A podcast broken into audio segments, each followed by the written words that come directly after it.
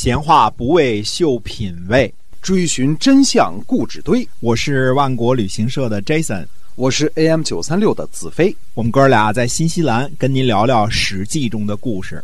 各位亲爱的听友们，大家好！欢迎您呢继续收听我们的节目啊，《史记》中的故事是由新西兰万国旅行社的 Jason 为您讲的。我们在上一集呢，这个讲了啊关于这个鲁国的一些个事情。今天我们继续的书接上文。是的，我们讲讲季友这个人啊。季友呢，在出生的时候呢，也算过命啊。当时讲究这些啊，这个命叫什么呢？叫在公之右，兼于两舍，为公使府。啊，什么意思呢？就是说，在公之右呢，就是在国君的右侧，啊，帮助国君当权的意思。监于两社，也也是当权的意思。因为鲁国呀有两个社啊，一个是周社，嗯，这个是祭祀周公旦的地方；一个是薄社啊，这个是呃祭祀殷商的这个鬼神的。因为在周初的时候啊。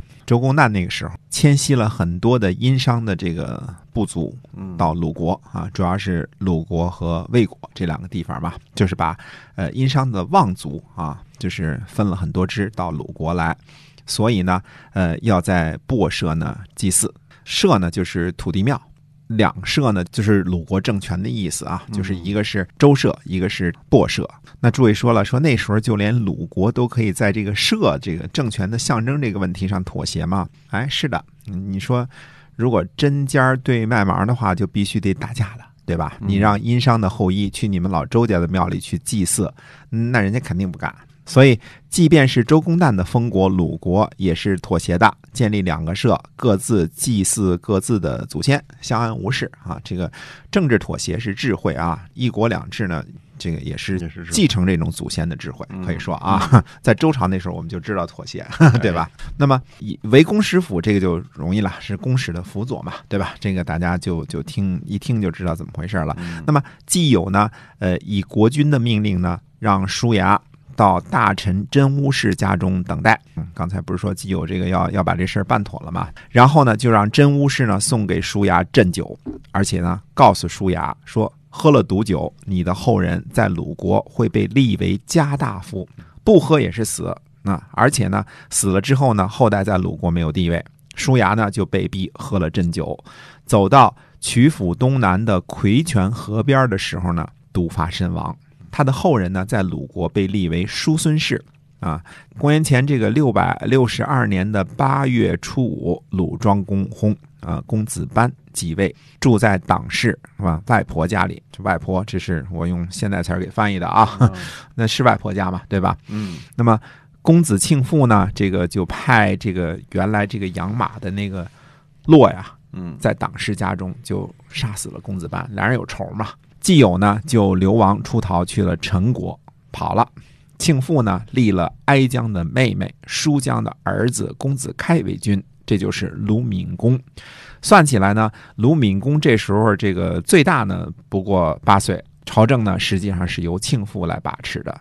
注意啊，这个按照严格的宗法制度来说呀，庆父杀公子班不对，但是立鲁闵公这个时候。并没有错误，因为什么呀？因为鲁庄公的正夫人是哀姜，哀姜无子。如果哀姜有子的话，那一般来说就不会出现争执了。因为什么呀？因为哀姜的孩子肯定是嫡子嘛。嗯，宗法第一条就是立嫡不立庶，对吧？那么舒姜呢是哀姜的妹妹，一起陪嫁过来的。所以说，虽然说这个舒姜呢不是嫡妻，可是呢，因为跟嫡妻同血脉。按道理来说呢，他的地位是要高于鲁庄公其他夫人的啊，至少比这个呃党氏的大闺女要高啊。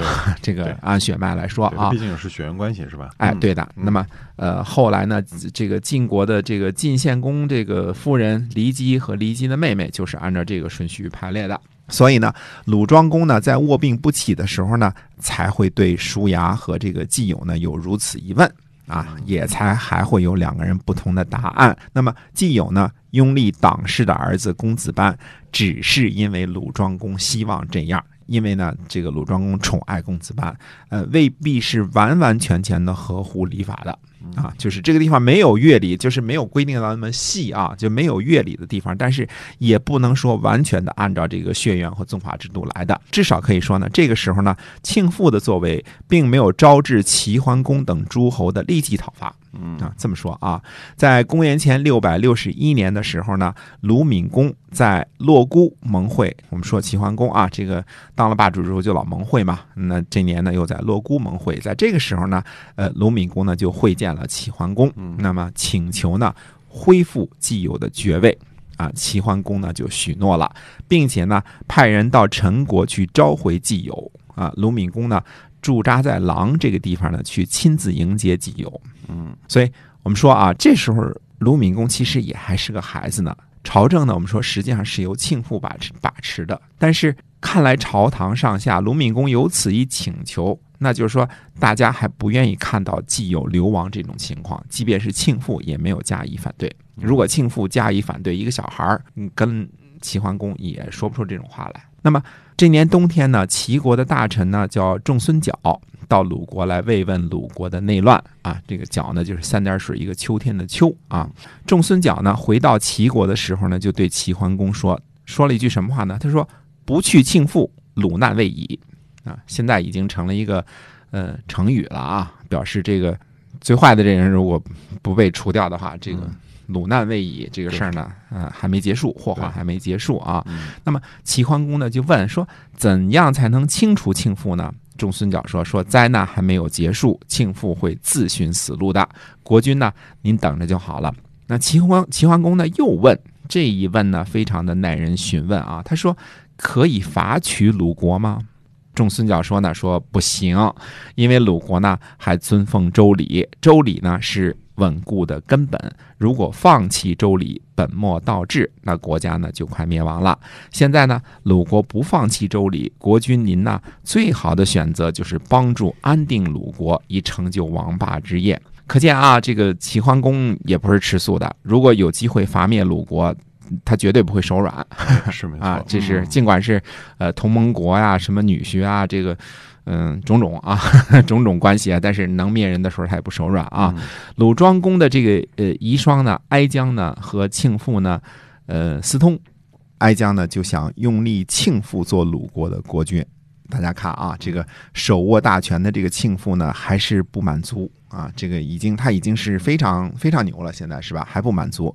公元前呢六百六十年呢，庆父派大臣卜齐杀死了鲁闵公。呃，年轻的鲁闵公呢，只做了两年的国君就被谋害了。卜齐呢杀死鲁闵公，是因为鲁闵公的这个呃师傅当中的这个父啊，夺过卜齐家的田地啊。那么鲁敏公呢不管，其实鲁敏公一个十岁不到的孩子哪儿懂事儿啊，根本不懂事儿啊，管或不管啊，他没有，他不应该被期望有这么大的能力。那么杀死了这个鲁敏公之后呢，季友就带着后来的鲁喜公逃到了诸国或者叫邹国，那么再次流亡。齐桓公呢派大臣高息安定了鲁国，史书上呢并没有记载说被齐桓公派遣的高息是怎样安定鲁国的，是带兵去的，还是带着嘴去的？即便不是带兵去的，但是肯定也是借助了齐国的这个霸主地位啊对，哎，以强大的这个武力为后盾的。